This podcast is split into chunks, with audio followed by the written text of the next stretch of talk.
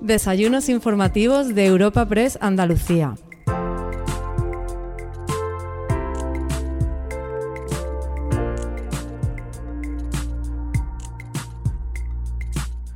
Hoy, en los desayunos informativos de Europa Press Andalucía, celebramos el segundo aniversario de las últimas elecciones autonómicas en las que se produjo un gran cambio en el gobierno andaluz después de 40 años de gobierno socialista. Por ello, en el evento de hoy contamos con Albert Rivera, el ex líder de Ciudadanos, la fuerza política que propició ese cambio con la ayuda del Partido Popular, y además con Juan Marín, actual vicepresidente de la Junta de Andalucía. A continuación, escuchamos a nuestros invitados del desayuno informativo de hoy. Bueno, pues en primer lugar, buenos días, gracias a, todos por, estar aquí y alegría que a pesar de la pandemia, la pandemia no venza las ganas de, estar reunidos y de escuchar y de hablar y de dialogar. Y, gracias a Europa Press por la invitación. Debo reconocer que era una invitación desde hace unos meses que habíamos aplazado por el COVID y finalmente surgió una idea que a mí me pareció más interesante que una conferencia mía, como bien explicaba ahora mismo, porque, creo que un diálogo, y además, en este caso con el vicepresidente de la Junta de Andalucía y, y además buen amigo Juan Marín, me parecía bastante más atractivo que un discurso mío que ya lo habrán escuchado muchas veces. Así que eh, acepté encantado y además me dijeron que era en Málaga y no, se puede, no se puede pedir más. Eh, quiero empezar, lógicamente, ahora que estoy fuera de la vida pública, el protocolo ya no se me daba demasiado bien, ahora menos, pero quiero agradecer más que por protocolo, por, por cariño a, los consejeros que están hoy aquí, a la consejera, concejales, al presidente de la Diputación, a todos los que han venido, porque justamente cuando estás fuera de la política, debo decir, de salida, de entrada, que estos señores y estas señoras que están haciendo la vida pública eh, me merecen igual o más respeto que cuando estaba haciendo política, porque ser político ya es un, deporte de riesgo en este momento, pero hacerlo en plena pandemia y tomar decisiones complejas, explicárselas a los ciudadanos, es todavía más complicado. Así que para ir un poco a contracorriente, que siempre me ha gustado, hoy quiero romper una lanza en favor de los buenos políticos y los políticos honrados que hacen que Andalucía sea noticia por cosas buenas y no por cosas feas como las que eran noticia hace muchos años. Dicho eso, eh, brevemente para empezar con el diálogo, pero sí me gustaría situar un poco el marco en el que estamos jugando eh, el partido, podemos decir, económico y político. Y ahora desde la presidencia del, despacho de Martínez Echavarría Rivera, como saben, un despacho además con origen malagueño, con, acento andaluz y ahora con un proyecto nacional apasionante. Eh, está por aquí José Manuel Villegas también, socio director Vicente Morato. Gracias por la confianza de haberme puesto al frente de este proyecto para liderar una nueva etapa. Eh, la sociedad civil tiene que, tiene que también arrimarse, arremangarse y arrimar el hombro en este momento. Y yo creo que, hablando de mi profesión ahora, que es la abogacía, los despachos de abogados también tenemos que tener un componente social que es ayudar a las empresas a superar mejor la crisis, ayudar a tomar decisiones a, los empresarios, a las familias, a los autónomos, en definitiva, todos tenemos que contribuir, los médicos por supuesto, los políticos, todos los cargos públicos y funcionarios, pero en la sociedad civil también hay profesiones como la nuestra que en este momento tienen que estar para arrimar el hombro, escuchar y acompañar a, muchísimas familias y empresas que lo están pasando muy mal y es nuestro trabajo principal, ayudarles a pasar los momentos buenos, que esos son más fáciles, pero en estos los momentos no buenos, los profesionales tenemos que estar con ellos. Y para mí está siendo apasionante esa nueva etapa porque estoy viendo la política desde fuera. De quien es un apasionado de la política no lo voy a negar nunca. O sea, yo me encanta la política con mayúsculas. Me gusta menos la política ya, digamos, de, barro, de siglas, de, del politiqueo diario. En eso estoy eh, tomando distancia con muchos ciudadanos, pero la política con mayúsculas me sigue pareciendo una labor noble, como he dicho antes, y una función fundamental. Dicho eso, en lo macroeconómico los datos son los que son. Eh, este año vamos a cerrar, decía la OCDE hace pocas horas, una previsión del 11,2, la caída más grande de la historia de España desde la posguerra, eh, la caída mundial más grande desde el crack del 29, lo cual está todo dicho, la dificultad de gestionar estos momentos. Pero a pesar de eso, viene un 21 en el que yo soy optimista. Yo quiero también hoy hablar de optimismo y de futuro porque hoy mismo Reino Unido acaba de autorizar la vacuna es una gran noticia que un país ya de ese tamaño y de, de ese peso en el mundo ya esté empezando a la vacunación. Espero que España lo haga cuanto antes y de una manera organizada y razonable y que pronto estemos saliendo de esta. ¿no? El, año la previsión del año que viene es un 7,2, un 7,4, dependiendo de los datos de crecimiento, pero yo, yo soy optimista y creo que España, si bien no va a hacer esa V que esperábamos todos y nos hubiera gustado, pero sí que creo que, a partir de, abril-mayo, en mi opinión, desde el termómetro de la sociedad civil, yo creo que en cuanto, en cuanto estén vacunándose de población de riesgos sanitarios, yo confío que la economía repunte y coja, coja vigor a partir de, de Semana Santa. ¿no? Y eso para un país como el nuestro es pues agua de mayo, nunca mejor dicho. ¿no? Yo, creo que ese es el momento en el que hay que pasar todos estos momentos difíciles para saber que España y Andalucía en particular, a partir de, de Semana Santa, estoy convencido que va a ser un gran año y desde luego los profesionales vamos a aprovechar también para que, para que crezca la economía eh, española y andaluza en particular.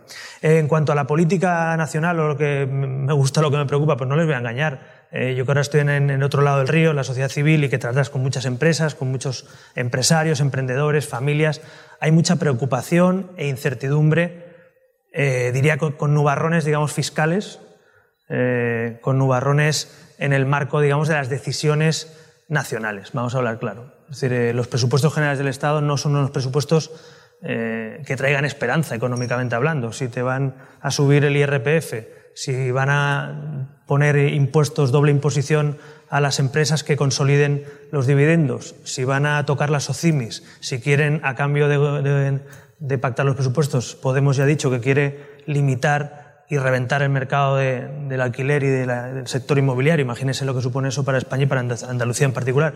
Pues yo no les voy a engañar. Nosotros en el despacho, como muchos despachos, recibimos muchas, muchas eh, consultas y preocupación por la incertidumbre que suponen esas decisiones fiscales futuras. No son buenas noticias fiscales en plena crisis subirle los impuestos a los españoles ni a las empresas y desde luego subirle la cuota a autónomos tampoco es una gran idea en estos momentos. Me parece una falta de sensibilidad cuando Andalucía, luego hablaremos de ello, está haciendo lo contrario. En definitiva, eh, digamos, la política, a pesar de la política, saldremos de esta, a pesar de la política nacional en particular, pero las decisiones económicas, sobre todo en cuanto a impuestos, me preocupa. luego hablaremos, supongo, de ello, de la famosa, de la mal llamada armonización, que es una subida de impuestos encubierta, y de muchas otras cosas que seguro que Juan también tendrá mucho que decir sobre eso y, más interesante. Pero desde luego yo, como ciudadano, como autónomo, como empresario, como abogado, eh, siempre lo he pensado como liberal políticamente y ahora lo pienso igual o más, estando en la sociedad civil. La política de subir tipos impositivos es un error, en general porque subir los tipos impositivos no garantiza mayor recaudación y encima frena la economía. En cambio, las comunidades autónomas, ejemplo de Madrid, también Andalucía, que ha bajado impuestos, cuando tú bajas los tipos impositivos reactivas la economía y, recaudas igual o más. Se ha demostrado con el impuesto de sucesiones, una supresión histórica en esta comunidad. Ahora algunos quieren volver a, a poner otra losa encima de, las familias, pero yo desde luego estoy en contra. Se ha demostrado con las bajadas de IRPF que siempre generan mayor actividad y yo desde luego soy un absoluto convencido de que impuestos moderados genera crecimiento económico y sobre todo justicia, porque para mí que un señor que cobra X dinero al año antes de empezar le quiten el 50% del salario, a mí me parece confiscatorio, sinceramente, me parece una barbaridad. Y eso es a lo que vamos con estos presupuestos generales del Estado y que las comunidades autónomas, pues el poco margen que tenga, como Andalucía, pues supongo, por lo que veo, intentará compensar, entre comillas, para que no se hunda la economía con esas decisiones erróneas. Y por otro lado, para, para, ir a la parte más andaluza, en este caso, yo no quiero dejar de hablar de Andalucía, a pesar que esté Juan y, y es una persona mucho más autorizada que yo para hacerlo y que estén aquí los consejeros y consejeras, pero, pero yo les digo una cosa, estando en Madrid y pisando cada mes, porque aquí el despacho, como saben, pues es el primer despacho de Andalucía y tenemos sedes en todas las provincias y estamos muy presentes en este territorio y aparte que sea medio andaluz también por parte de familia. Pero es que les digo una cosa, hay verdadero interés de inversores extranjeros, de inversores nacionales mirando al sur. Eso es una gran noticia para cuando salgamos del COVID. Antes no preguntaban como preguntan hoy por inversiones en Andalucía, porque no había seguridad jurídica suficiente, porque habían impuestos más altos, porque no había colaboración público-privada con fondos de inversión como se están creando instrumentos en Andalucía. En definitiva, hoy tenemos un gobierno de Andalucía, no porque yo haya sido fundador de Ciudadanos o amigo de Juan Marino de estos señores, sino porque son datos objetivos que genera confianza. Y la economía necesita confianza el gobierno de Andalucía está generando confianza. Y en una competición a 17, porque el Estado autonómico ahora resulta que a los independentistas les molesta la autonomía, esto es alucinante, luego hablaremos de ello, pero bueno, si tienes autonomía es para hacer las cosas mejor, no peor. Bueno, pues Andalucía las está haciendo bien y lidera la creación hasta el COVID, o por lo menos eh, no tanta destrucción de, autónomos como hubo en otras partes, como está viendo en otras partes del país, lidera también eh, las inversiones, desde luego la marca turística Andalucía se está haciendo un gran esfuerzo para recuperarla. Yo estoy convencido que, que Andalucía tiene un ciclo largo político por delante. Si hacéis, perdona que os tutee, si hacéis las cosas como las estáis haciendo, en Andalucía hay gobierno, hay mayoría y hay estabilidad para rato. Y yo es lo que pienso y es mi opinión y es lo que deseo. Así que espero que después de 37 años de lo mismo y con los datos macroeconómicos y sociales que teníamos, se abra una etapa de esperanza, de estabilidad, de seguridad jurídica y de ser previsibles, que la gente invierta en Andalucía y sepa que se respetan las normas, que se ayuda al que invierte, que si tienes un problema la administración está a tu lado, no enfrente. Eso es lo que tiene que hacer, a mi juicio, una administración. En Andalucía, como todos los gobiernos, con, muchos aciertos y con, algunos fallos, como cualquier gobierno del mundo, pero creo que sinceramente el balance es netamente positivo. Y hoy que se cumplen dos años, Juan, yo quiero públicamente daros las gracias, porque yo políticamente debo reconocer que de las cosas más bonitas que he vivido fue esa noche electoral y conseguir un cambio político que parecía imposible. En ninguna encuesta daba un cambio, ninguna, y se consiguió. Y se consiguió porque los andaluces dijeron, hasta aquí hemos llegado, vamos a dar una oportunidad, una alternativa. Todos los que rodeaban el Parlamento andaluz para que no hubiera investidura, todos los que decían que venían no sé qué fascistas a hacer no sé qué, la realidad es que lo que han contribuido es que ahora haya más satisfacción. Porque como la gente ve que estos señores hacen las cosas bien, que aquí no hay ningún fantasma, que hay alternancia política con normalidad y que además económicamente va mejor, pues yo vaticino que si esto sigue por este camino, algunos pasarán más tiempo en la oposición de lo que les gustaría y algunos otros tendrán la responsabilidad de llevar a Andalucía a ser no el, el vagón de cola del paro, no a ser el vagón de cola de la educación, no a ser el vagón de cola de la creación de empleo o de empresas, sino yo vaticino que vais a ser uno de los motores de España en los próximos años. Vais a ser uno de los motores para volver a despegar en el post-COVID. Así que os deseo mucha suerte y como catalán, ahora madrileño, andaluz, español, vaya, en definitiva, eh, me siento muy orgulloso de que aquella noche eh, consiguierais, consiguiéramos darle la vuelta a la tortilla y hoy tengamos un gobierno eh, con aires liberales, con aires, con aires abiertos a la economía, con aires de transparencia. ¿Cuánto hace que no vemos una noticia de corrupción como se veía cada día en las noticias? Que la marca Andalucía lamentablemente era todo el puñetero día, los ERE, los casos de corrupción, las tarjetas de crédito. Oiga, llevamos dos años sin una mota de polvo, deshaciendo chiringuitos, con buenas noticias. Bueno, es que yo creo que un gobierno tiene que dar sobre todo buenas noticias a la población, o por lo menos no amargarle la vida. Así que, eh, en ese sentido, como empresario también de un despacho con, tanto liderazgo aquí en Andalucía, eh, creo que la sociedad civil necesita un gobierno que le entienda, que hable su idioma, que sepa lo que es la empresa privada, que sepa cuáles son sus necesidades y no que vea en el empresario un enemigo. Los empresarios y las empresas generan empleo, recaudan tributos y por tanto hacen funcionar la sociedad. Así que me parece que esa es la lógica habitual y hay colaboración público-privada para rato. Creo que hay gobierno estable para rato y creo que después del COVID, a pesar de todo, esta tierra maravillosa pues va a estar donde tiene que estar, que es bien arriba en todos los rankings nacionales y situada en el mundo como una marca de referencia. ¿no? Así que para, para, acabar con esta introducción primera, gracias por un lado. Segundo, contad con nosotros, con la sociedad civil. Yo ahora soy, he vuelto de donde venía, de la sociedad civil, con mucho orgullo. Y contad con las empresas, contad con los empresarios, contad con los trabajadores, con los autónomos, contad con nosotros porque queremos trabajar juntos, queremos eh, ser un, equipo, ¿no? uno, cada uno en su lugar, con sus posiciones, pero la sociedad civil española tiene que despertar y no puede estar tan aletargada y tenemos que hacernos valer porque somos también el motor de la economía de este país. Así que eh, gracias por todo y, contad con, los empresarios y la sociedad civil en la pequeña parte que representemos los despachos de abogados o los diferentes ámbitos, porque creo que este país merece que la sociedad civil tenga más protagonismo y no que seamos simplemente súbditos a los que subirle los impuestos. Yo creo que hay que cambiar las tornas y ser partícipes de las codecisiones que tomen los gobiernos, acompañarles, ayudarles y también reivindicar nuestro papel cuando tocan. Bueno, después de esto, no sé si lo va a fichar para que la asesore en la Junta, en, la Consejería, después, la Después de Albert es muy difícil hablar. y todos los que lo conocemos desde hace muchos años, pues yo creo que, que lo compartimos, ¿no? Eh, bueno, en primer lugar, permíteme, Paco, daros las gracias por permitirnos pensar ¿eh? en un espacio como este, dos años después, eh, sobre todo lo que está sucediendo, en qué momento nos encontramos y también permitirnos soñar ¿no? con que realmente podemos salir de una situación tan difícil y que además lo vamos a hacer, yo creo que con éxito, no para nosotros, no para la clase política, sino para el conjunto de los ciudadanos.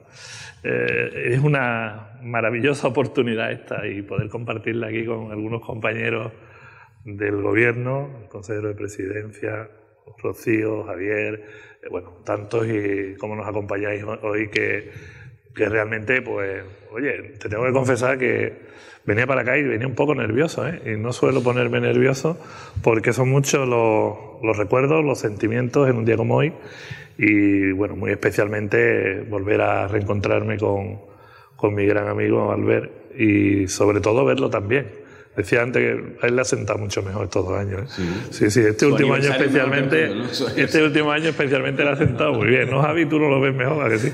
Sí, sí, se ve estupendo.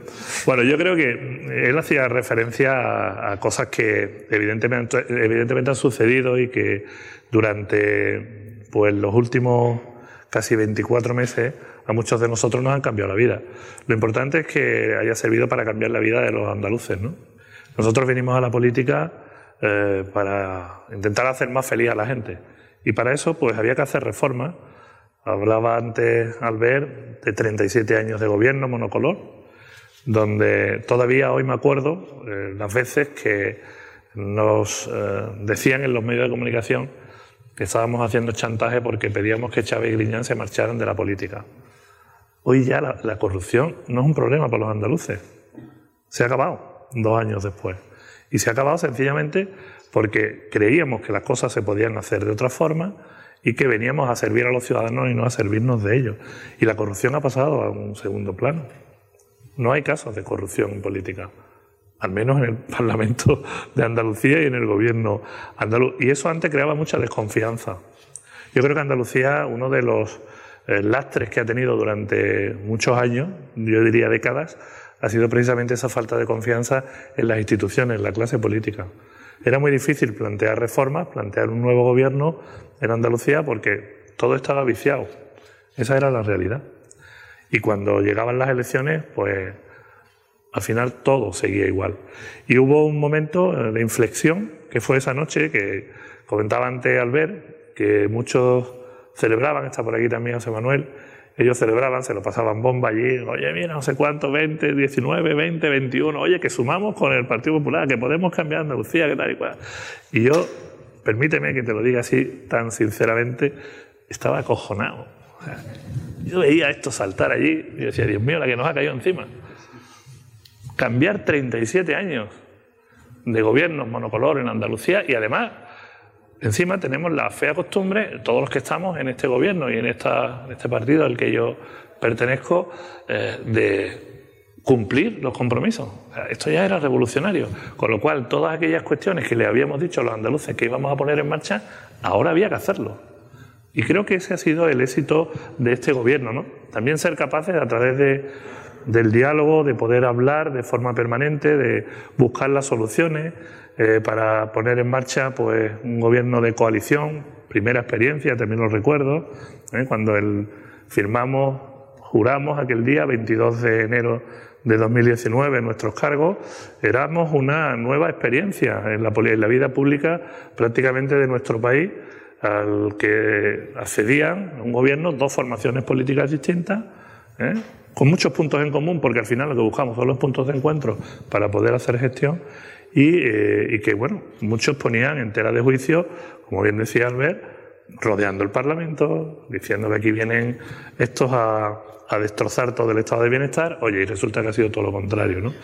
No solamente hemos sido capaces de limpiar las instituciones, de hacer un trabajo, yo creo que, que bastante, desde la humildad, bastante serio, eh, nos ha tocado vivir una situación completamente extraordinaria como la que estamos viviendo y creo que la sensación que tiene la inmensa mayoría de los andaluces es que este es un gobierno eh, sólido, un gobierno estable, un gobierno que genera confianza, que toma decisiones realmente mirando por el interés general de todos los ciudadanos y que es capaz a la vez, bueno, pues de llevar a cabo todas esas reformas a las que nos comprometimos. 21, eran 21 puntos en 100 días. Lo hicimos en 92 y nos llamaron oportunistas, ¿os acordáis? Oportunistas porque se acercaban las elecciones nacionales y decían que nosotros lo que queríamos era vender esos 100 puntos. No, hemos seguido cumpliendo todos y cada uno de los acuerdos que firmamos con todas las fuerzas políticas y con todos los andaluces. Yo creo que ese ha sido el éxito de, Ciudadanos. ¿Y qué hemos hecho? Pues mira lo que decía, lo que comentaba Albert.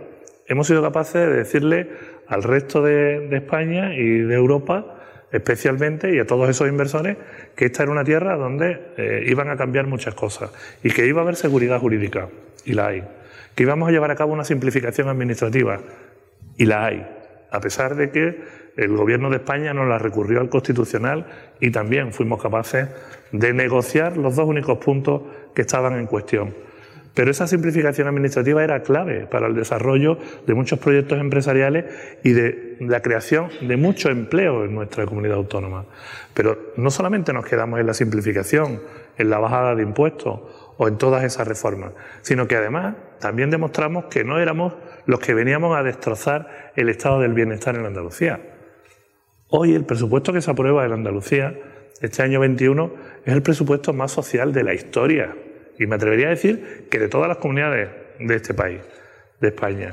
Estamos hablando de que el 56% de los 40.186 millones de euros del presupuesto están destinados a educación. Javier va a tener este año la posibilidad de gestionar el mayor presupuesto en la historia de la educación de nuestra eh, comunidad autónoma con 8.600 millones de euros. Pero es que si nos vamos a sanidad, nos ocurre igual. Hemos alcanzado el 7% del PIB de nuestra comunidad autónoma en el presupuesto de la Junta de Andalucía para dedicarlo a la sanidad pública. 11.800 millones de euros. Si hablamos de empleo, si hablamos de inversiones públicas, si hablamos del Plan Andalucía en marcha, si hablamos de poner recursos en un momento como este, 667 millones de euros, terminando un ejercicio fiscal como es el, el de 2020 en el mes de noviembre y poniendo eso a disposición de las empresas, de los autónomos, de los que crean empleo, de los que crean riqueza. O sea, eso yo creo que lo hemos hecho eh, porque ha habido realmente un trabajo de equipo donde entendíamos, tanto el Partido Popular y, Ciudadanos, entendíamos en el gobierno de Andalucía que ese cambio que los andaluces habían decidido hoy, hace dos años, había que hacerlo real. No podíamos defraudar a los andaluces, porque quizás fuera la última oportunidad. Pero yo también estoy convencido de que este gobierno ha venido para quedarse muchos años. Y ese es el nerviosismo que hoy veo también en el Partido Socialista. Somos el muro de contención a las políticas, no de la señora Díaz, sino del señor Sánchez y el señor Iglesias. Somos un modelo diferente. Y ese modelo era posible. Algunos pensaban que, como, algunos, como nosotros, él lo sabe, lo ha dicho muchas veces, nosotros siempre hemos dicho que imposible era solo una opinión, que no había que tener miedo, sino que había que tener coraje para vencer esos miedos y ser capaces de darle la vuelta a una situación que realmente venía castigando a Andalucía desde hace décadas. No está en el ADN de los andaluces el tener la tasa de fracaso escolar más alta de España. No está en el ADN de los andaluces el ser la tierra con más paro de este país, el tener menos oportunidades, para nada. Y hoy nos hemos convertido en esa alternativa en dos años a un gobierno eh, de España que va en la dirección contraria a la que nosotros creemos que en este caso eh, hay que poner en marcha para que los ciudadanos vivan de una forma mejor. Yo ayer decía, eh, con motivo de, bueno, ahora la gestión de los fondos Next Generation, yo decía algo ayer que algunos me han mandado muchos mensajes esta noche.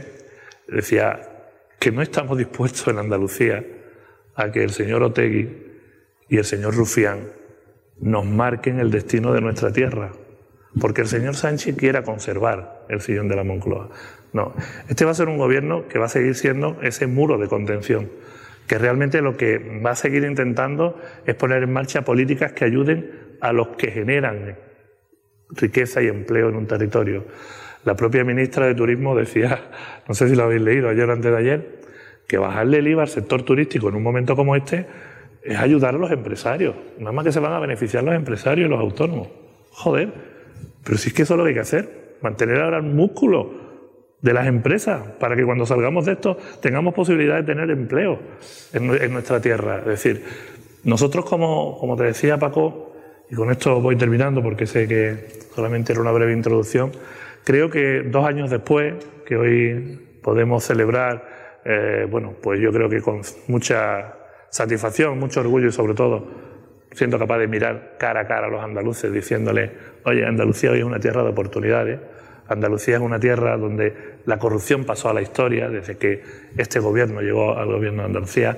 Hoy en Andalucía se está eh, aliviando la carga a los que siempre la han soportado bajando los impuestos y vamos a seguir haciéndolo por mucha reforma fiscal y armonización fiscal que quieran ahora poner en marcha el señor Rufián con, con el señor Sánchez el señor Iglesias.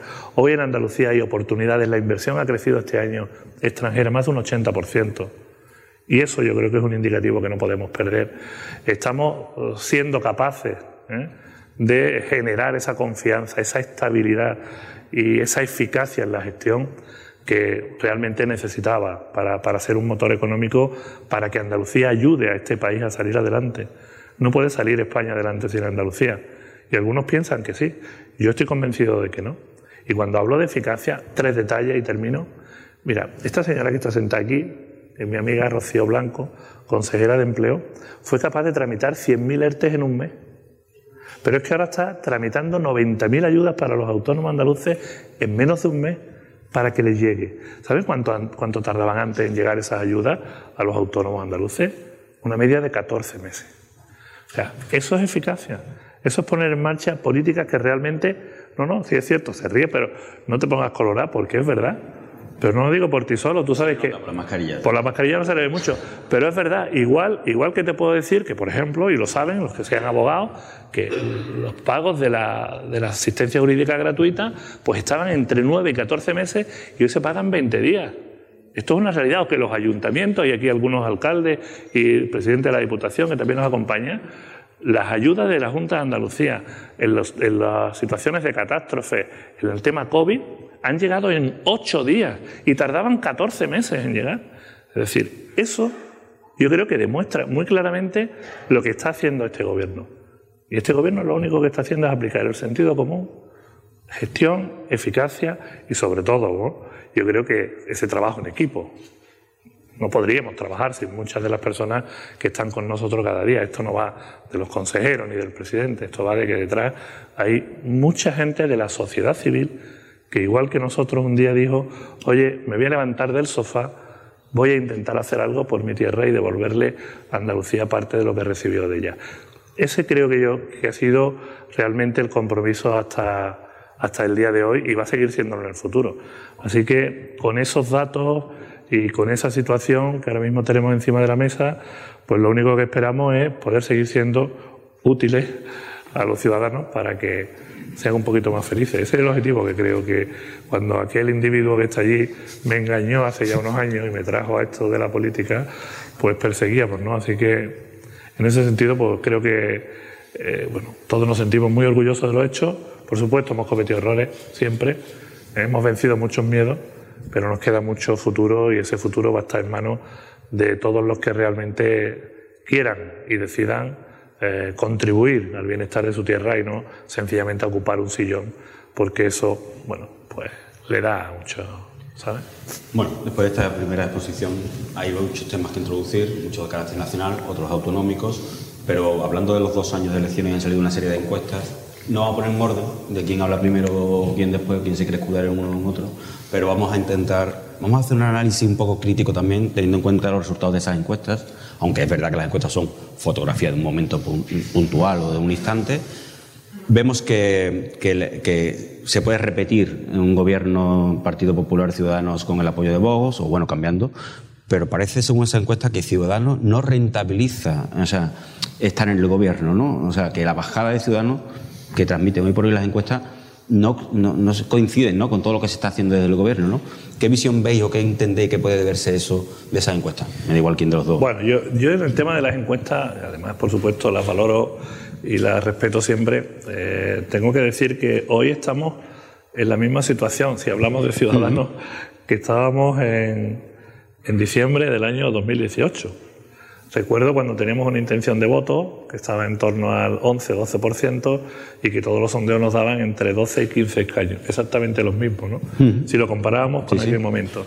Si lo comparamos con el mes de marzo, de febrero de este año, eh, pues sí hemos podido comprobar cómo hay una evolución y un crecimiento importante. Pero más allá de eso, eh, yo creo que lo que tenemos que valorar de esos sondeos, al menos desde mi punto de vista, es que se consolida un gobierno es que hay un cambio de gobierno consolidado en Andalucía que sigue creciendo y que este gobierno ha generado la suficiente confianza al conjunto de los ciudadanos como para que hoy quieran que sigamos gobernando Andalucía. Y lo vamos a hacer, lo vamos a hacer. Ya llegará las elecciones dentro de dos años. Eh, ahora mismo eh, son estados de opinión que pueden variar por muchas situaciones y, muchas, eh, y muchos detalles que en un momento determinado pues incluso después no se, no se tienen en cuenta. Pero yo lo que fundamentalmente, como te decía Paco, valoro en este momento es que hay una consolidación de un nuevo modelo en Andalucía, 37 años después, y que los ciudadanos quieren apostar por ese modelo.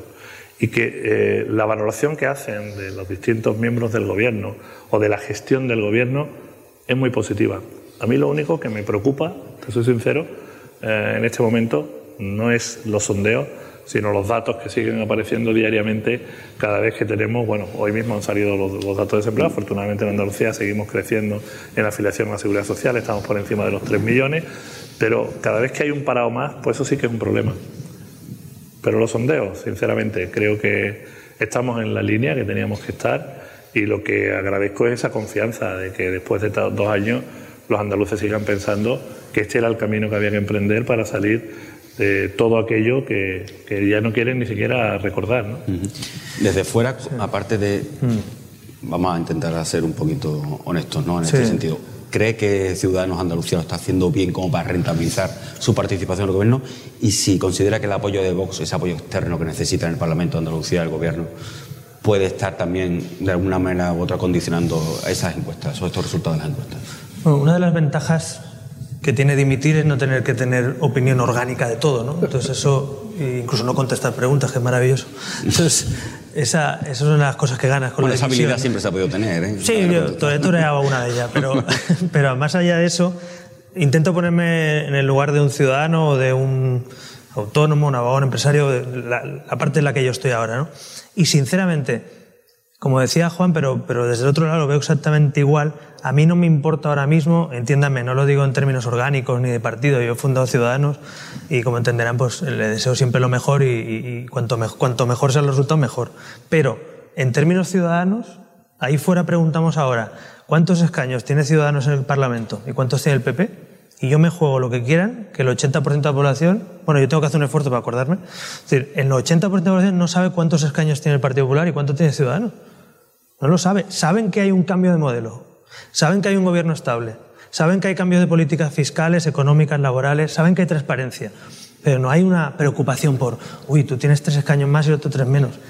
Esas son cuestiones orgánicas de partido que ahora que lo veo desde fuera, si antes en general a mí me importaba más España que el partido, lo había dicho públicamente y algunos me criticaban, pero es que es verdad, el partido era para servir a España y no al revés, pues ahora como entenderán, fuera de lo orgánico, a mí lo que me importa como ciudadano es que en Andalucía se consolide ese modelo, porque efectivamente hay dos modelos, dos modelos económicos y sociales. El modelo económico de Iglesias, Sánchez y, la banda, con perdón, pero es que es lo que hay. Ojalá me hubiera equivocado, pero es que lo han calcado, vaya, han clavado todos los pasos. Bueno, pues ese modelo económico es un modelo económico de subida de impuestos, de criminalización del empresario, eh, de, generar desconfianza, de leyes intervencionistas como la del mercado del alquiler ese es un modelo económico. ¿Cuál es el otro que están haciendo estos señores, estas señoras en Andalucía? Bajar impuestos, seguridad jurídica, una nueva ley del suelo, supresión de trabas administrativas, ayudas a los autónomos. Es que son dos modelos. No tres ni cuatro, son dos. Con matices, uno más liberal, otro más conservador, uno más socialista, otro más comunista. Pero son dos modelos económicos y sociales. Y el social también. Hay un modelo intervencionista hasta la náusea en algunos casos, que te dice lo que es verdad y mentira con un comité de la verdad, que te ponen a los jueces a dedo, eh, que, quieren cambiar el Código Penal a medida de sus socios de, golpistas, y otro modelo que respeta la separación de poderes, que entiende que los medios de educación tienen que ser libres. son dos modelos. Y lo siento, pero moralmente no son iguales. Porque uno respeta la libertad individual y otro no. Y uno quiere igualdad de oportunidades y el otro igualdad impuesta, eh, obligatoria. Entonces son dos modelos socioeconómicos que no son de España, son del mundo entero. Es que hoy hay un modelo de la democracia liberal y de los valores de la libertad y de la igualdad de oportunidades y hay otro modelo intervencionista donde el Estado te lo da todo, te lo quita todo y le tienes que pedir perdón casi. Yo me niego a pensar que soy un súbdito de un Estado. A mí no me da el Estado las cosas, yo pago al Estado para que me dé cosas. Yo, pago impuestos con gusto si el Estado cumple. Pero a mí un Estado intervencionista hasta la náusea, que me dice lo que tengo que pensar, en qué lengua puedo o no educar a mis hijos, eh, si puedo llevar a mi hijo una concertada o una pública, en fin, a mí me parece que eso es un, un, camino equivocado que se ha demostrado a lo largo de la historia. Entonces, volviendo a la pregunta, no me preocupa a mí, sinceramente, como a muchos ciudadanos, qué balance de escaños tiene la mayoría parlamentaria en Andalucía. Y, repito, lo mejor para el ciudadano siempre, pero lo importante es que se mantenga en el tiempo eso. Y respecto a los apoyos externos de los presupuestos, a los hechos me remito. ¿Cuántos presupuestos ha sacado este gobierno? Los tres. En dos años, tres presupuestos. ¿Cuántos ha sacado Sánchez? De momento ninguno. Pero. Está gobernando con los presupuestos que pacté yo con Rajoy. Imagínate. Es que ahí están los hechos. Los presupuestos de España hasta hoy han sido los que pactamos Rajoy y yo nuestros equipos en aquel, instante que, por cierto, bajamos el IRPF, no lo subimos. Y, por cierto, creamos la tarifa plana autónomo, no le subimos los autónomos a, los ciudadanos. Bueno, eso es lo que está gobernando hasta ahora. Y ahora vienen los presupuestos de, Iglesias, de Rufián y de Otegui. Bueno, pues aquí se han sacado tres presupuestos mientras estos señores gobernaban con, los que hicimos nosotros. Así que mmm, el balance final, más allá de, del día a día político, oiga, estabilidad, más allá de los escaños, y los ciudadanos decidirán si votan a un partido liberal, si votan a un partido conservador, si votan a quien quieran. Eso es decisión. Y, otra cosa para acabar, la coalición de gobierno. Pongamos en valor que este país se empieza a acostumbrar a coalición de gobierno. Y, y, y lo siento, pero Andalucía seguramente es el ejemplo. Hay otros gobiernos autonómicos, hablemos claro que hay más ruido. Pero aquí. Hablemos de Madrid, ¿no?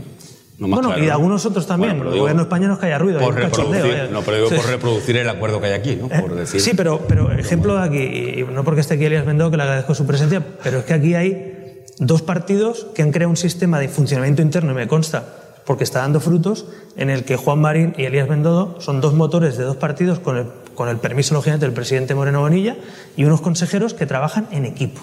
Y que da igual que sean del Partido Popular, independientes o de Ciudadanos. Trabajan en equipo para los andaluces.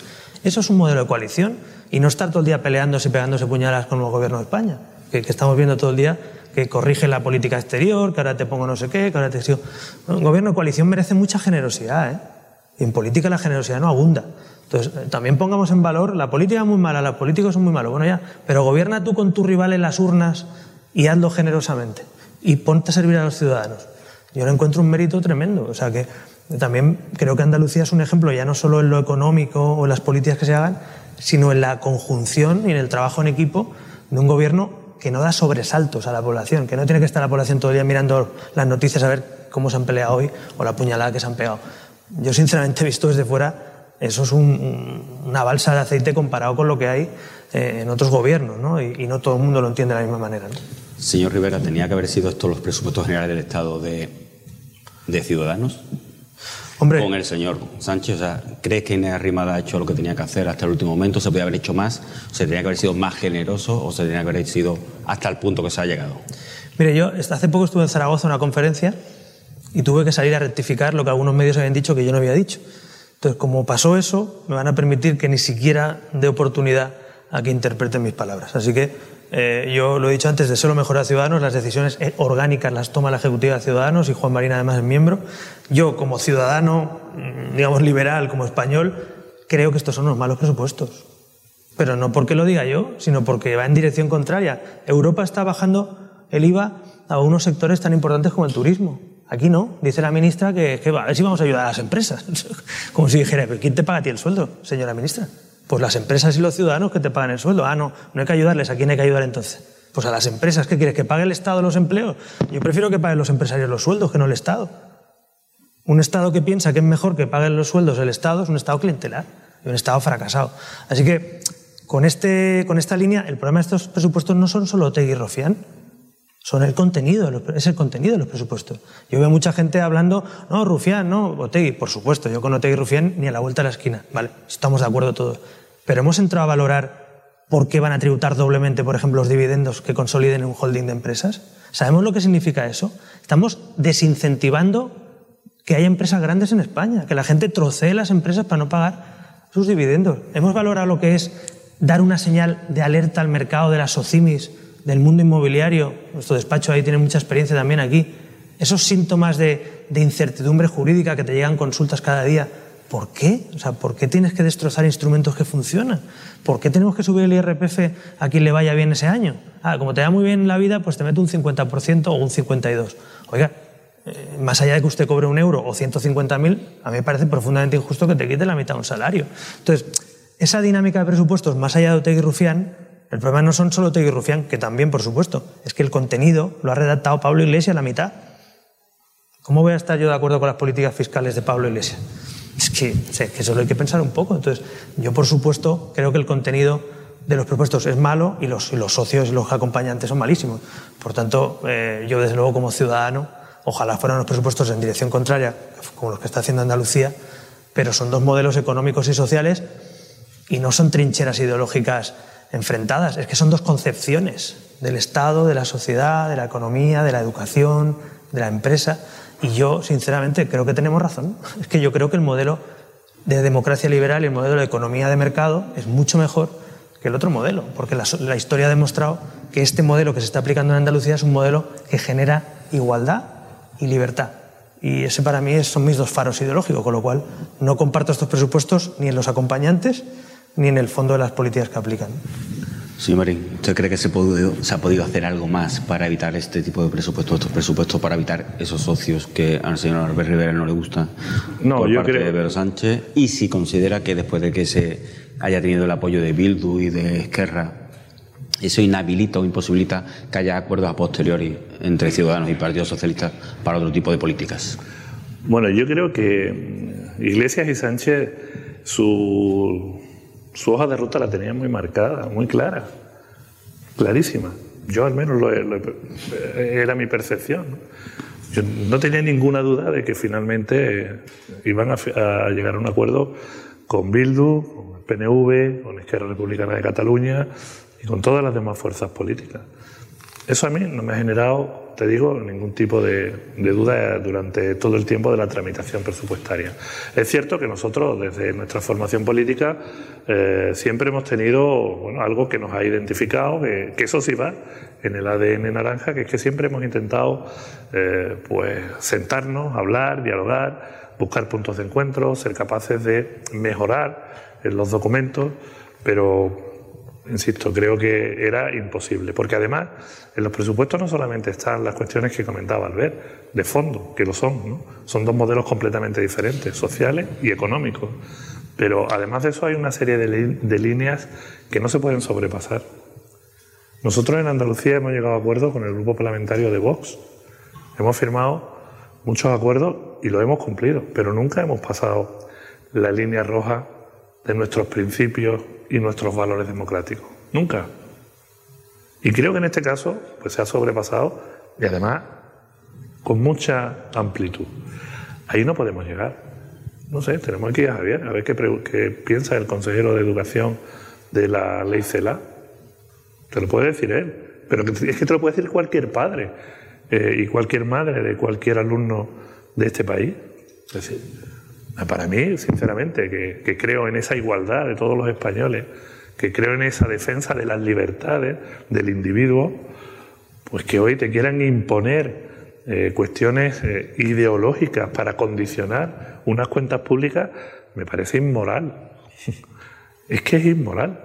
Pero lo mismo hablamos de educación, que podemos hablar de fiscalidad, que podemos hablar de cualquier otra cuestión que, estos señores que legítimamente están en el Congreso de los Diputados, es decir, yo eso no lo pongo en duda, se han presentado unas elecciones, han conseguido unos resultados y están ahí legítimamente representando su modelo. Pero creo que no es el modelo de la inmensa mayoría de, lo, de los españoles. Y en ese sentido, pues te, te confieso que nunca tuve la confianza de que nosotros pudiéramos finalmente condicionar esos presupuestos, porque lo decía Albert hace mucho tiempo, incluso en su libro último, Eh, yo creo que cualquiera que lo haya leído, en el primer capítulo creo que era, estos señores tenían esta hoja de ruta marcada hace mucho tiempo, muchísimo tiempo. Y al final, pues lo que se ha hecho es comprobar que efectivamente era así. Bien, eh, nosotros no entramos, eh, nunca hemos entrado en esos juegos, pero siempre hemos intentado contribuir. Y aquí en Andalucía aprobamos tres presupuestos, tengo que recordar, con el Partido Socialista. ¿eh? Y el Partido Socialista tuvo la oportunidad también de llegar a acuerdos con Podemos, porque la suma aritmética con Ciudadanos en la, la legislatura 2015-2018 sumaba con Ciudadanos igual que sumaba con Podemos. Pero nos sentamos y fuimos capaces de convencer al Partido Socialista de que había que bajar, eliminar el impuesto de sucesiones y donaciones, que había que apostar más por los autónomos, con las tarifas planas, por los emprendedores, que teníamos que ser capaces eh, de intentar meter más recursos, más inversión en educación, en sanidad. Lo hicimos con el Partido Socialista a pesar de, ¿no? Hasta que nos engañó, porque bueno, al final a ellos nada más que le interesaba la suma aritmética para poder seguir gobernando cuatro años más y no mejorar la vida de la gente. Y ahora eh, lo hemos hecho también, eh, el Partido Popular y Ciudadanos, lo hemos hecho con el grupo parlamentario de Vox. Y, no hemos puesto nunca encima de la mesa una cuestión ideológica. Hemos hablado de enmiendas. Oye, mira, pues aquí no sé cuántos mil euros más aquí, o en el articulado cambiamos tal, pero nunca hemos hablado de, otras cuestiones que fueran en la línea de imponer un criterio, ¿eh? Pasar como un rodillo con un criterio ideológico que no compartimos desde el gobierno. Por eso, al final, el resultado que se va a producir, desgraciadamente, yo creo que va a perjudicar al conjunto de los españoles y va a perjudicar mucho a Andalucía. ¿eh? Me temo que va a perjudicar mucho a Andalucía. Nosotros vamos a seguir trabajando en esa línea. Si ellos suben los impuestos, pues nosotros lo volveremos a bajar. Porque no estamos dispuestos a que los andaluces sigan pagando más y siempre, siempre carguen con el peso los mismos. Eh, si van en la dirección que parece que van a ir con la distribución de los nuevos fondos que van a llegar de Europa cuando lleguen, pues también nos van a tener enfrente. Ayer mismo ya hemos presentado eh, proyectos por valor de más de 28.000 millones de euros para los fondos Next Generation, sabiendo que todavía a estas alturas el Gobierno de España no ha establecido cuáles van a ser los criterios de distribución de esos recursos. Y hablamos de que Europa ha dicho muy claro que esos fondos para la reactivación económica de los países miembros vienen bajo unos criterios que son los de población, renta per cápita y paro. Bien, seguro que los cambian. Y lo van a cambiar porque aprueban unos presupuestos y mantienen el sillón y el gobierno en Madrid con el señor Rufián, como he dicho antes, el señor Otegui, con todos sus socios, que finalmente pues van a volver otra vez a crear desigualdades dentro de este país. Mm, Andalucía hoy es una tierra de oportunidad, pero quiere ser también una tierra que pueda competir en las mismas condiciones que el resto de las de los comunidades autónomas de, España. Cuando hablan de armonización fiscal, ayer lo decíamos, tanto el consejero de presidencia como yo, nosotros siempre hemos estado de acuerdo en que todos paguemos y todos contribuyamos al sistema de la misma forma, pero todos tenemos que tener también los mismos recursos. Lo que no puede ser es que armonicemos al alza y los que tenemos unos niveles de convergencia más difíciles de, poder alcanzar, pues en vez de, eh, en vez de aspirar a tener esa posición de igualdad con los restos españoles, por resulta de que todavía creemos más diferencias, más desigualdades, más paro. Pero en eso que decía... Ese no es el modelo. Perdona que te interrumpa, pero lo de la armonización, yo lo que no entiendo es por qué hay que armonizar siempre por arriba y no por abajo. ¿Por abajo? Armonizar es igualar. Oiga, suprima usted el impuesto de sucesiones en toda España. yo, yo defendí en la tribuna del Congreso hace dos años una supresión del impuesto de sucesiones en toda España, que lo recuperara la cesión del Estado y lo suprimiera. El Partido Socialista votó en contra de la armonización. Podemos votó en contra de la armonización. Sus socios actuales, que son los mismos que entonces, votaron en contra. Entonces, usted no quiere armonizar, usted quiere fastidiar las políticas que están aplicando otros partidos y otros gobiernos en algunas comunidades que funcionan. Eso no es armonizar, eso es destrozar. Entonces, armonizar es, oiga, suprima sucesiones en toda España que para lo que se recauda y lo que frena la economía, mejor quitarlo. IRPF, oiga, Cataluña tiene, es la comunidad autónoma junto al País Bajo con más competencias del Estado.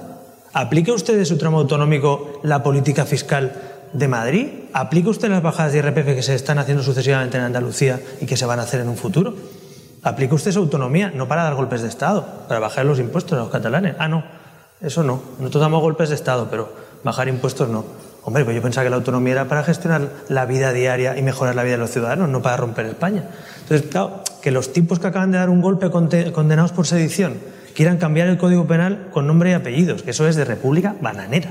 O sea, ya los juristas que estén en esta sala se nos ponen los pelos de punta de pensar que hay artículos del Código Penal, que es una ley orgánica, con nombre y apellidos. O sea, eso no pasa ni en las peores repúblicas bananeras. Lo van a hacer aquí, ¿no? Bueno, eso por un lado, y además, no, ahora me fastidias también a Madrid y a Andalucía.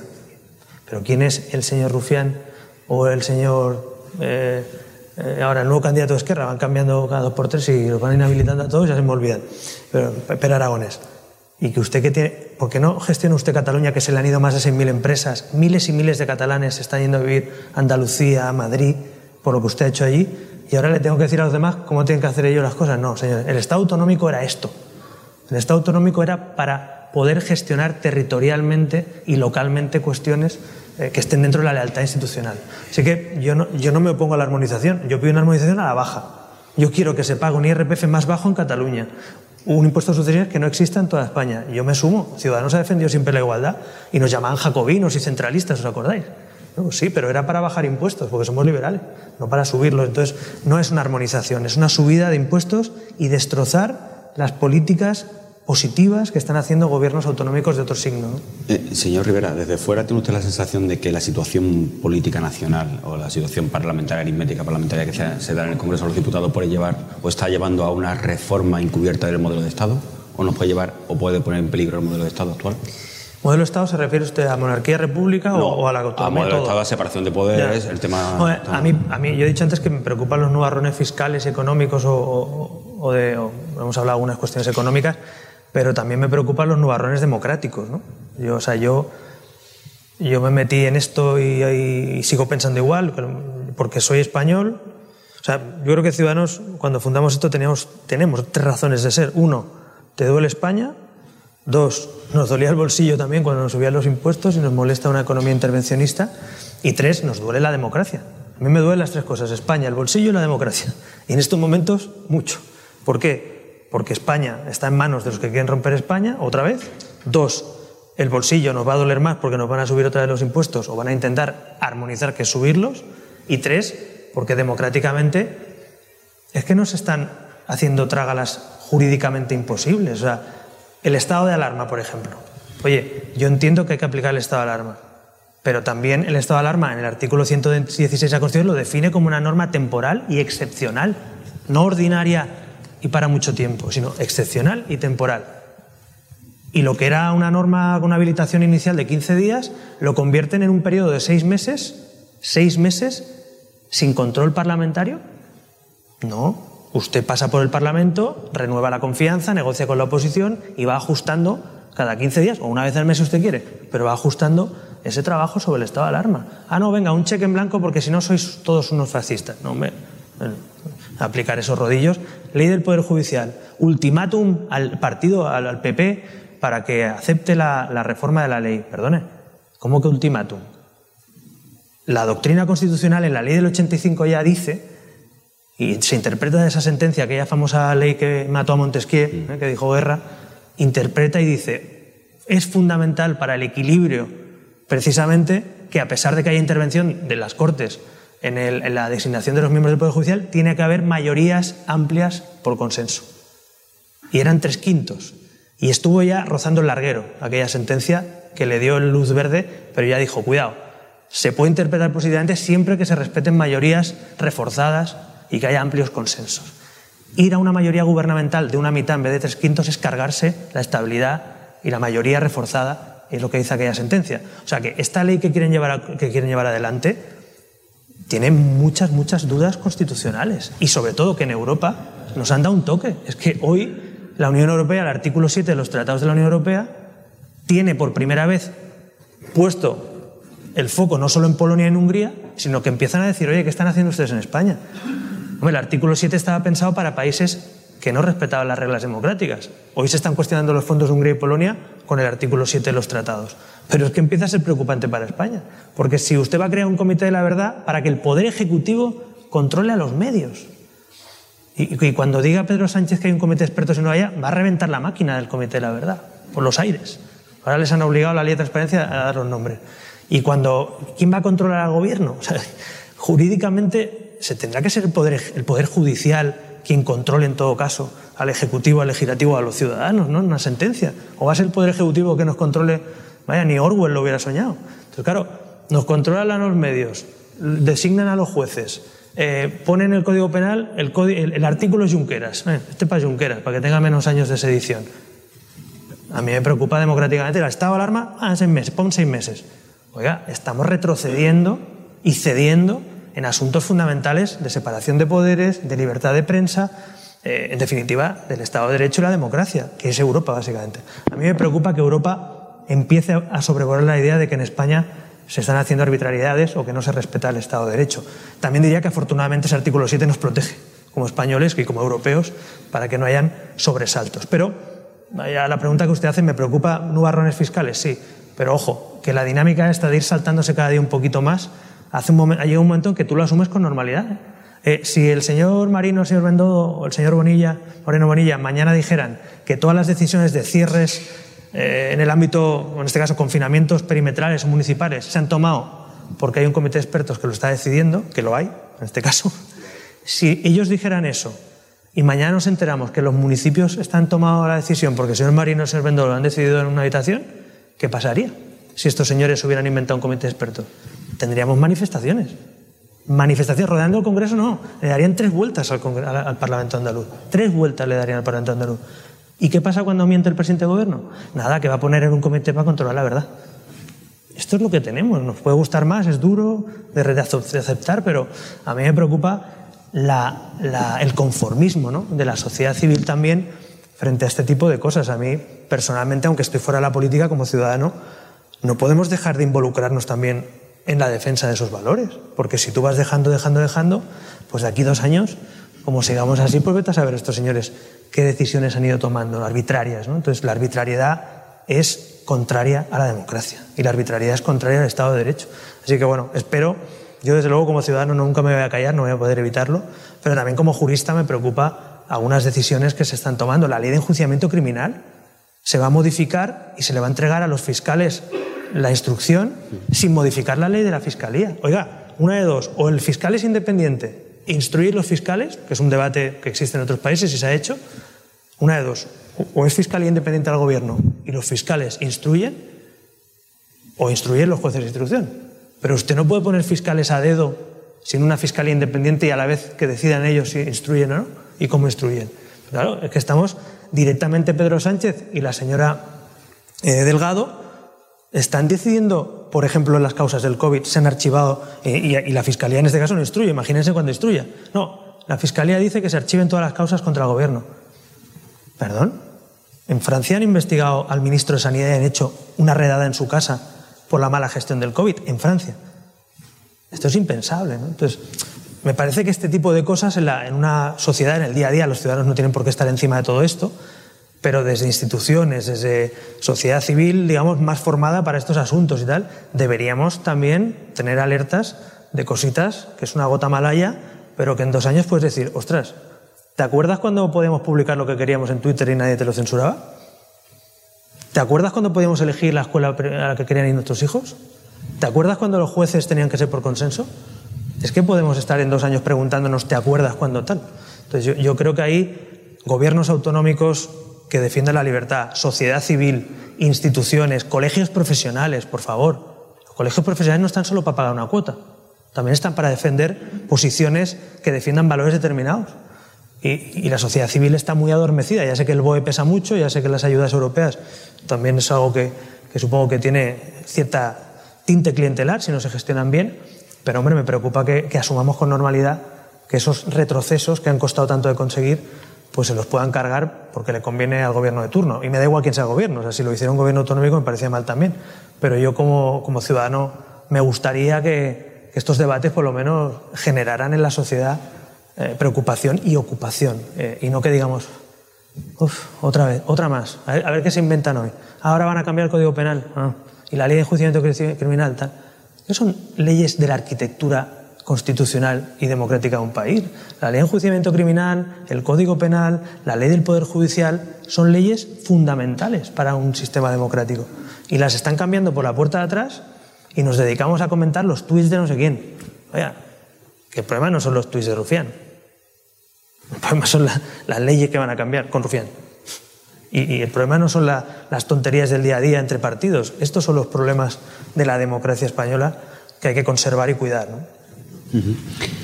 Me gustaría hablar eh, o cambiar de tema porque tenemos muy poco tiempo, de hecho estamos fuera de tiempo. Eh, hemos hablado de lo bien que se está haciendo, gestionando el gobierno de coalición aquí en Andalucía, esa coalición entre Partido Popular y Ciudadanos. En Cataluña ha sido imposible una marca única. Eh, a nivel nacional parece que esa sintonía no es tan como puede ser en Andalucía. ¿Cree que quizás sea el momento de que Partido Popular y Ciudadanos a nivel nacional se planteen un acercamiento o incluso analizar un proyecto de manera única o común? Eh, Después de su experiencia, además, ¿no? Bueno, yo en ese aspecto, como comprenderá, no es fácil pronunciarse. ¿no? Lo que sí te puedo asegurar es que si somos capaces de buscar puntos de encuentro, siempre, siempre vamos a, a poder poner en marcha bueno, pues ese, ese modelo. En Andalucía ha sido posible eh, el ambiente que hay, el trabajo que se hace, la gestión que se está haciendo, porque además del de, 2 de diciembre de 2018 recibir un mandato claro de los andaluces de hartazgo de la corrupción, de hartazgo de un gobierno que, que bueno, que no, no, no, compartía la inmensa mayoría de los andaluces, porque también eh, coincidimos determinadas personas que entendíamos que ese compromiso había que adquirirlo no solamente en el plano político, sino también en el personal. Eso no se da siempre, ¿sabes? Yo eso lo entiendo. Yo cuando muchas veces, Elías y a mí, pues, me acuerdo la primera vez que vine aquí a Málaga un acto que hacías tú, recuerda aquel día, y vine y en las portadas, en los medios de comunicación, pues eso era un escándalo porque el vicepresidente de la Junta de Andalucía, que era de Ciudadanos, venía a una charla que daba el consejero de presidencia, eh, que precisamente fue una despedida de, con tus compañeros de la Diputación Provincial de, Málaga. Fue cuando Francis lo sustituyó. Aquello fue algo, bueno, yo qué sé, revolucionario. No, miren ustedes, eh, yo creo que en política eh, hoy podemos estar juntos haciendo un trabajo, pero no podemos olvidar también nuestras diferencias. Y el Partido Popular es un partido que tiene un modelo eh, y una ideología y defiende unos principios que muchos son coincidentes, pero otros no. Con Ciudadanos somos modelos o partidos distintos, pero somos capaces de ponernos de acuerdo cuando el interés, como le digo, es el de los ciudadanos.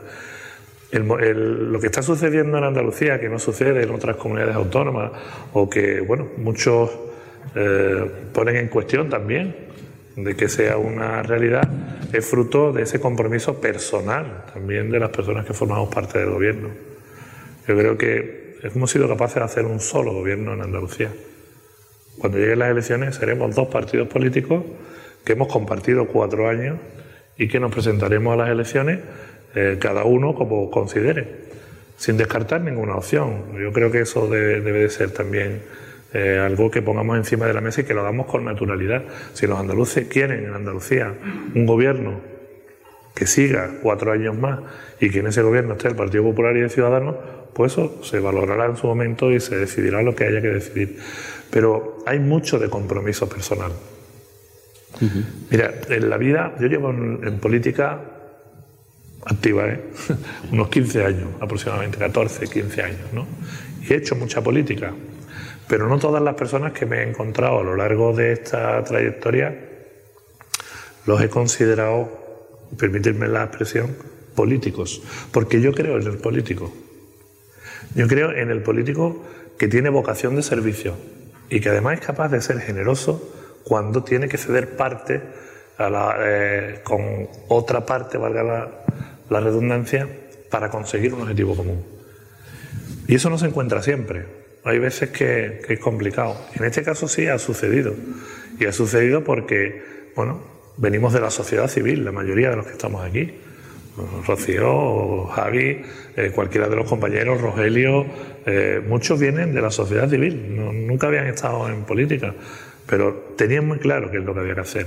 Y creo que en este caso, tanto Juanma como yo, desde el 3 de, desde la noche de, era ya 3 de diciembre cuando hablamos, porque me llamó pasada las 12 de la noche, tuvimos claro que eh, teníamos la obligación ética, moral y el compromiso con los andaluces de que teníamos que ponernos de acuerdo en poner en marcha un nuevo modelo de gobierno en Andalucía. Eso fue lo que sucedió. A partir de ahí, a lo mejor en otras comunidades no es tan fácil, no hay esa coincidencia a la hora de tu poder hablar con las personas, de entenderte, de compartir, ¿no? En este caso lo hay. Y hoy es un solo gobierno que forman dos fuerzas políticas que además están permanentemente en el diálogo. Y eso es importante. Mira, a, Elías y a mí eh, no hay una semana que nos digan miles de cosas. pero todas las semanas hablamos, aunque tengamos diferencias, discutimos, las resolvemos a nivel interno y no se entera absolutamente nadie. Pero tomamos decisiones y cuando tomamos una decisión, la llevamos a, cabo a pie juntilla. Eso es lo que, lo que yo creo que falta mucho en, la política, diálogo, mm. hablar. Esto no va de qué hay de lo mío. Ese objetivo, esa actitud es lo que ha permitido que Ciudadanos normalice, entre comillas, incluso las relaciones con Vox, que al principio mm, era quizás el inconveniente que encontraba Ciudadanos de cara a, a, mantener el proyecto o poner en marcha el proyecto en Andalucía. No, Vox no fue un inconveniente nunca, al contrario. Lo que pasa es que nosotros teníamos claro que era un gobierno de coalición del Partido Popular y de Ciudadanos. Y que primero nos teníamos que poner de acuerdo el Partido Popular y Ciudadanos. Si el Partido Popular y Ciudadanos. Yo tengo que recordar que en las elecciones del 2 de diciembre eh, fue posible el cambio precisamente, entre otras cosas, porque Ciudadanos alcanzó los 21 escaños. Si no, no hubiera sido posible ese cambio. Después, verdad que tuvimos que buscar el apoyo eh, parlamentario de Vox para formar la mesa del Parlamento, para poner en marcha unos presupuestos, para todo lo demás. Pero nunca fue un inconveniente. Nosotros teníamos un proyecto común con una hoja de ruta marcada con 92 acciones que firmamos, que José Manuel Villegas, que hoy nos acompaña, eh, fue protagonista también de aquellos encuentros y recordará aquellas discusiones con estos señores eh, cuando nos sentábamos en la mesa, porque muchos piensan que esto no, no, esto fue una balsa de aceite, aquí todos quieren repartirse el gobierno, ¿qué va? Aquello hubo muchas veces que nos levantábamos y, oye, mira, pensarlo, o ellos nos decían, pensadlo vosotros, porque esto no era nada fácil. Nada fácil, con 47 escaños, teniéndote que apoyar en otra fuerza política para poner en marcha un gobierno después de 37 años del gobierno del Partido Socialista y con un Partido Socialista rodeando el Parlamento de Andalucía sin que todavía, todavía ni siquiera se hubiera celebrado la sesión de investidura, yo les invitaría a situarse a dos años atrás y que lo vivieran. Pues no fue nada fácil, pero una vez que lo hicimos, firmamos, cumplimos y estamos llevando a cabo nuestros compromisos. Entonces, en ese sentido, una vez que eso se cerró, pues fue cuando llegamos después a otros acuerdos con otras fuerzas políticas. Mire, fíjese si fuimos generosos, que incluso yo, yo le ofrecí, recuerdo una foto, no sé si los que nos acompañan se acordarán de ella, el 25 de diciembre, día de Navidad, en la estación de ferrocarril de Jerez de la Frontera. ¿Vale? Yo sentado en una mesa con una compañera mía, Elena, y con Antonio Maillo y Teresa Rodríguez. Día de Navidad. Te acordarás porque estábamos negociando la mesa del Parlamento. El día 27 se constituía el Parlamento de Andalucía y estábamos negociando y ofreciéndole a todas las fuerzas políticas que tuvieran voz y voto. No teníamos por qué, ¿eh? El, PSOE no lo había hecho nunca antes. Nunca. Nosotros tuvimos cuatro años en el Parlamento de Andalucía en la oposición, aprobando presupuestos, y no llegamos a entrar en el Consejo Económico y Social, en el Consejo de la, Radio y Televisión Pública, en la Cámara de Cuentas, a pesar de que teníamos derechos legítimos ganados en las urnas, no nos lo permitieron. Y nosotros incluso quisimos que todas las fuerzas políticas estuvieran representadas en la mesa del Parlamento con voz y voto. Eso es generosidad. Eso es entender que la democracia, en la democracia participamos todos.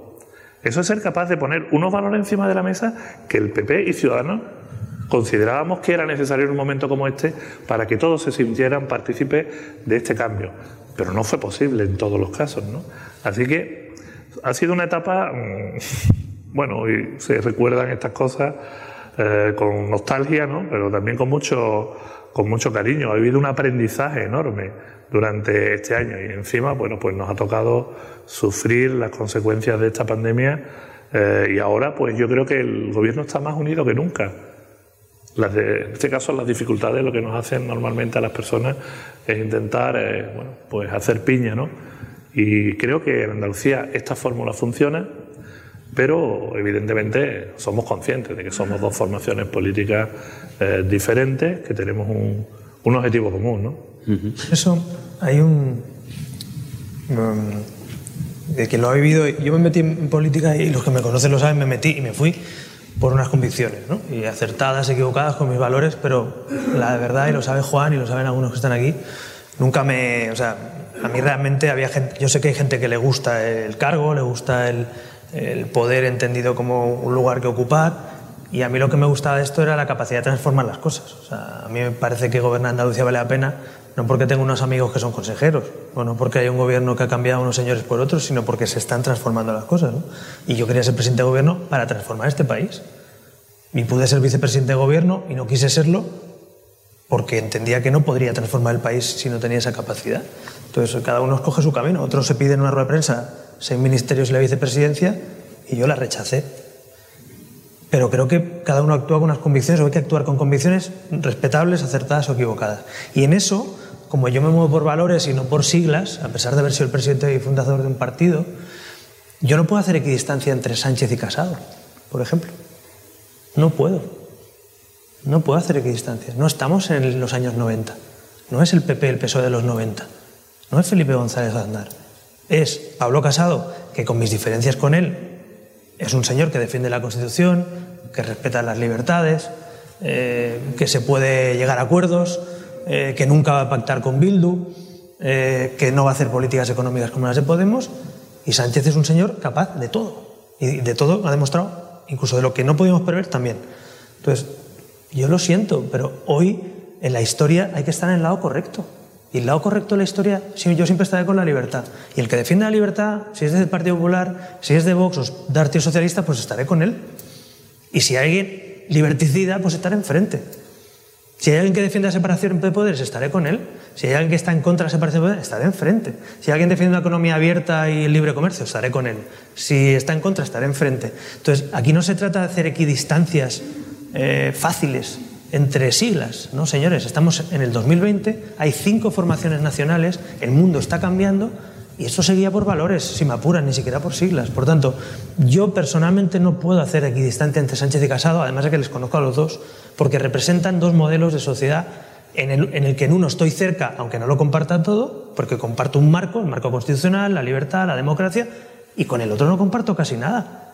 Y no saben ustedes el alivio que supone no ser partícipe de lo que está haciendo este gobierno.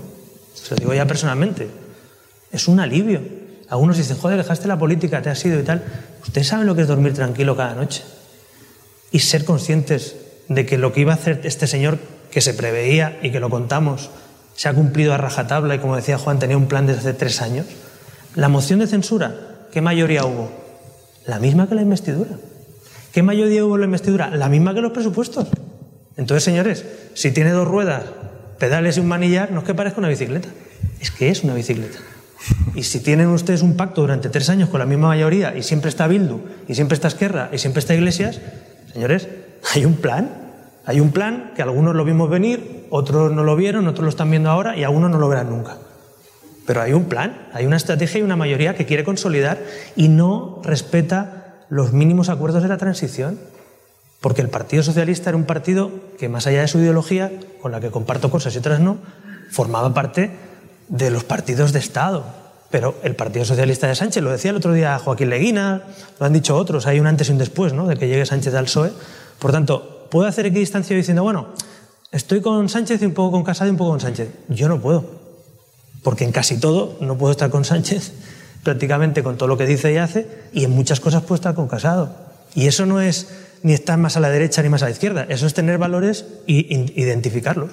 Y yo no puedo hacer equidistancia entre IZ y Alejandro Fernández en Cataluña. No puedo hacer equidistancia.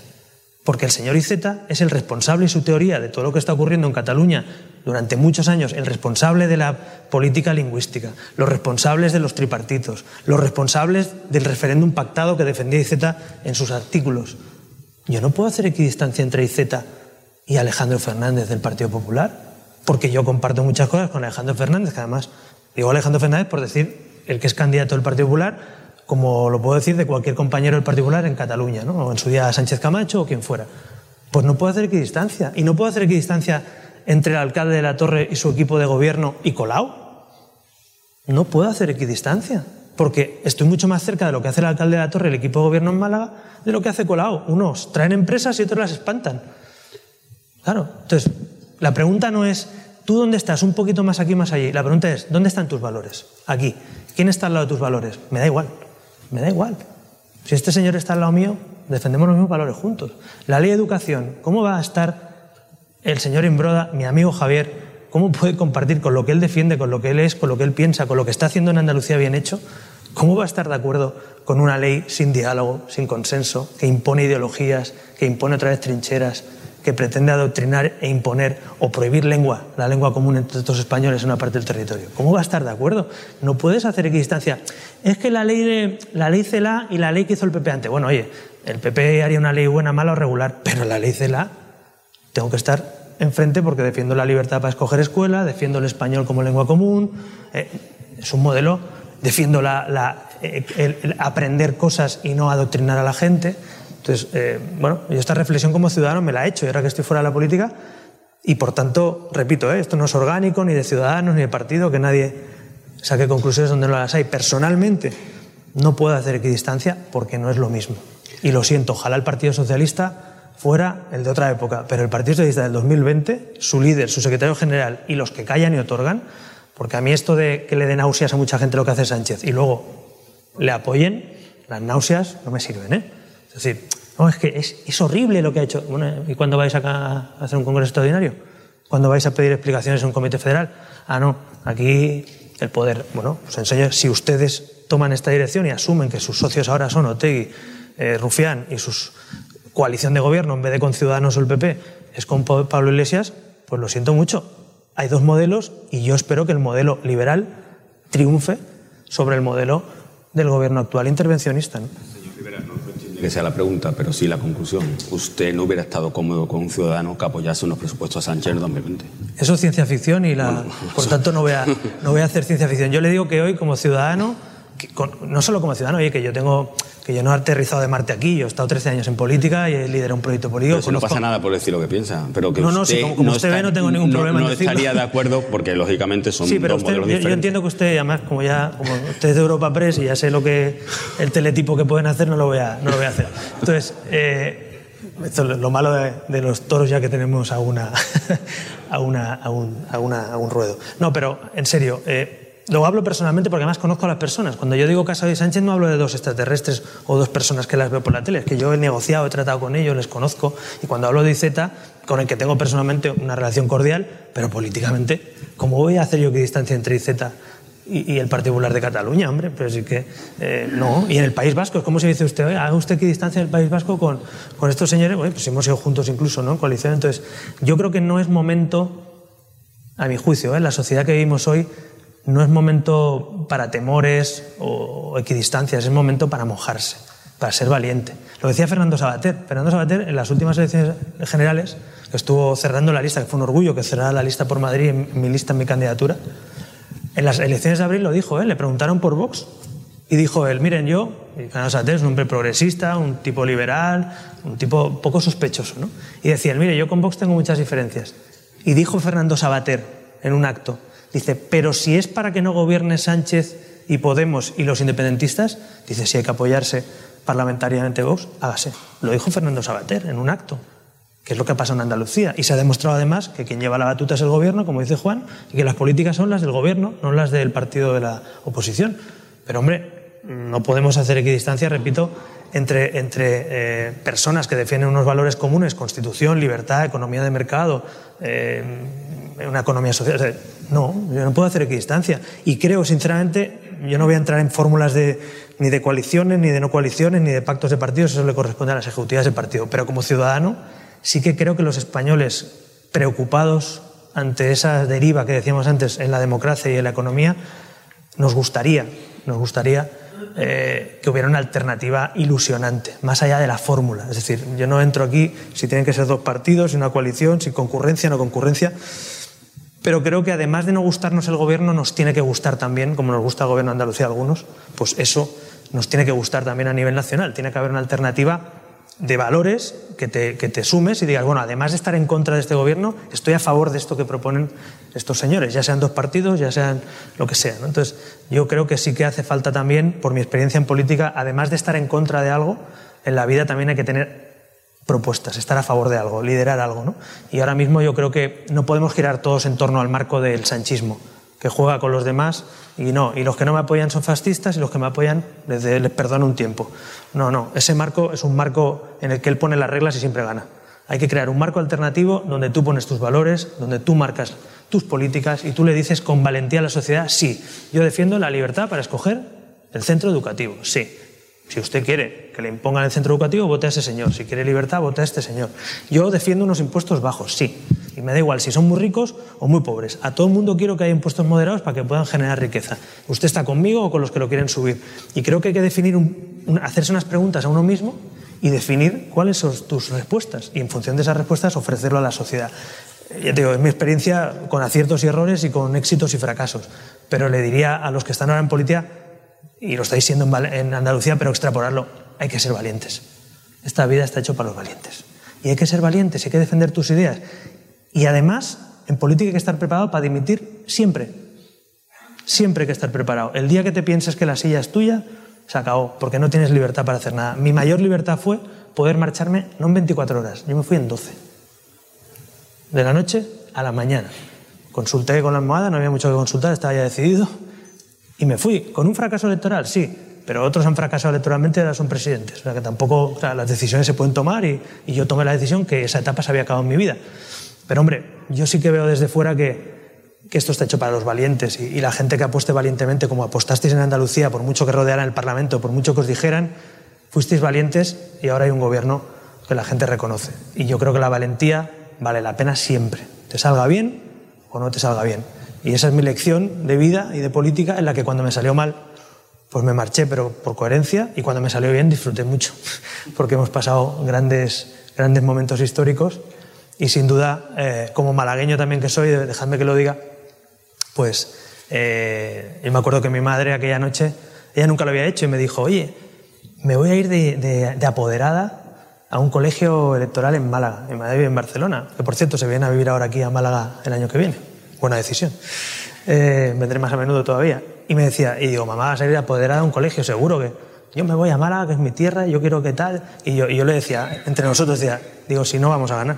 Si es las encuestas no hay ninguna que nos dé gobierno. Y dice, bueno, para mí me hace ilusión. Y digo, bueno, pues estuve tan mala.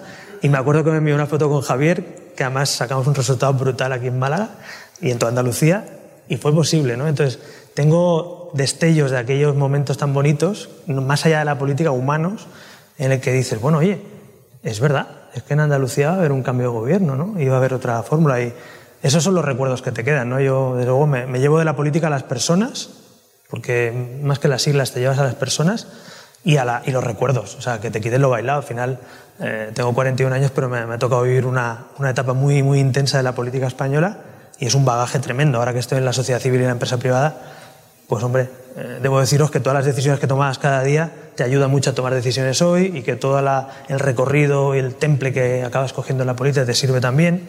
Así que nada, hay vida más allá de la política, pero los que todavía están viviendo y haciendo vida en la política, mi consejo es que sigáis siendo valientes y que, y que en Andalucía eh, larga vida, larga vida a este gobierno de cambio que, que a los andaluces nos ha dado, yo digo nos ya, nos ha dado mucha esperanza y, mucho orgullo de poder lucirlo y poder decirle a la gente que Andalucía no estaba condenada al fracaso, que esta tierra eh, tenía muchas oportunidades y que se están, están viendo la luz, no solo por los políticos, repito, pero también tiene que haber políticos que acompañen a la sociedad y que no sean un obstáculo. Señor vicepresidente, muchísimas gracias por participar. Eh, después de lo que ha dicho su bueno, es que... compañero, parece compañero más que es compañero, ¿eh? bueno, pero bueno. No, es, com es compañero, es amigo por encima. Y yo creo que Albert nos dio una lección a todos el, el 11 de noviembre del año pasado, a todos los que estamos en política. Una elección que no sé si lo habrá hecho alguien más, lo dudo, pero él es así. O sea, los que lo conocemos sabemos cómo es, ¿no? Y yo nunca he pensado, al contrario, eh, que Albert Rivera fracasase, como muchos han dicho, ¿no? Yo creo que solamente fracasan los que no lo intentan. Y Albert siempre lo ha intentado, siempre, y lo sigue intentando, desde la sociedad civil.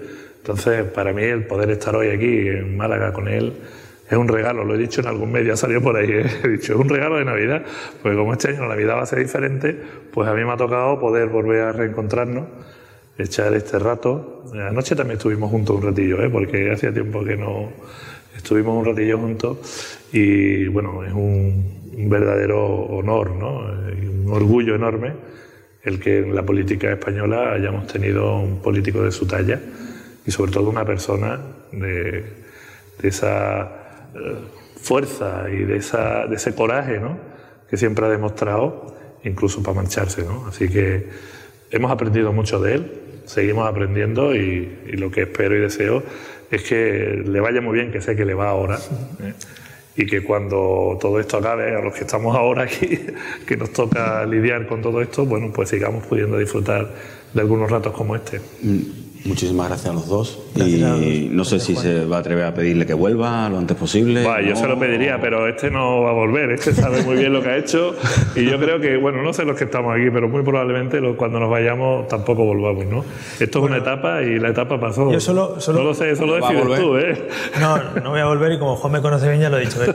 Pero, pero de verdad hay una, una lección de todo esto, que la vida a veces te pone un obstáculo o se cierra una puerta y hay dos opciones, o quedarte pensando por qué se ha cerrado la puerta o que has hecho mal o bien para la puerta, o ver la puerta de al lado, ¿no? Y decir, hombre, ahí hay un camino. Y es verdad que yo siempre, como venía de la sociedad civil y de la empresa, pues yo, yo siempre tuve la voluntad de, de volver, no sabía cuándo, digo, pues no sé si sea después de gobernar, antes, o un día meter un patinazo y tendré que dimitir, yo qué sé. Pero bueno, nunca me había planteado cuándo, pero sabía el cómo. Nunca sabía el cuándo, pero sabía que lo haría sin que me lo pidieran, sin molestar y sabiendo retirarse a tiempo y asumiendo tu responsabilidad. ¿no? Pero, pero en eso les digo a los que están ahora en activo que, que, que os quedan unos cuantos años, no, no penséis ya en, marcharos, que tenéis que levantar mucha, mucha Andalucía, pero que el día que lo dejéis no me queda ninguna duda que hay dos tipos de personas, los que tienen profesión y una carta libertad para volver a la vida civil, y yo mi carta libertad fue tener profesión e ilusión en otras cosas, y que eso lo mantengáis, porque al final la política es coyuntural, es temporal, es para mí la historia más, seguramente lo más bonito que habré hecho en mi vida, ya veremos, me queda mucho, pero estoy convencido que más allá de mis hijas, seguro que será la vida política, ¿no? Entonces, pero que estáis ahí, lo vivís con mucha intensidad y cuando sales lo valoras y también ves que hay otra vida, y dices, bueno, oye, es que hay gente interesantísima y ahora me doy cuenta, en la sociedad civil ves unos empresarios, unos emprendedores, unos proyectos increíbles de la sociedad civil que dicen, madre mía, el talento que hay en España. Madre mía, ¿cómo se le ocurrió a este tío esta idea? O sea, yo veo empresarios que te traen proyectos, digo, y cuando acabas de explicarte, digo, ¿y a ti cuándo se te ocurrió esta maravilla? ¿no? Entonces, claro, ves eso cada día y yo cada día que voy al despacho aprendo. Aprendo de, de clientes, aprendo de empresarios, aprendo de emprendedores que traen unos proyectazos y señores, son españoles. La mayoría son españoles. Son gente maravillosa. Y en política reconozco que no tienes tiempo prácticamente en la agenda ni de atender a una persona con suficiente tiempo, ni de fijarte en lo que está haciendo, pero ahora que estás fuera dices, oye, es que hay un talento en esta sociedad, así que ahora desde el otro lado estoy aprendiendo, impregnándome un poquito de todos esos emprendedores que hay en España eh, y voy a ayudar todo lo que pueda eh, desde la sociedad civil para que este país sea un país en el que la gente tenga que quiera emprender y le apetezca emprender. Eh, aquí veo unos cuantos consejeros que todos ellos pues, podrán y seguramente volverán a la vida civil y podrán trabajar y tendrán un proyecto por delante. Eh, los que lo tengan más complicado ahí suelen, suelen atrincherarse. Los que tenemos una profesión solemos tomar decisiones libres. ¿no? Así que la mayor garantía, la carta de libertad como los futbolistas, aquí no es la cláusula de rescisión, aquí es tener una profesión. Bueno, muchísimas gracias a ambos. A vosotros. y mucha suerte. gracias. gracias. Despedimos esta entrega de los desayunos informativos de Europa Press Andalucía invitando a todos nuestros oyentes a descubrir el resto de episodios de este podcast, así como los distintos programas de nuestra red a través de europapress.es barra podcast. Además, todos ellos están disponibles en las principales plataformas de podcasting.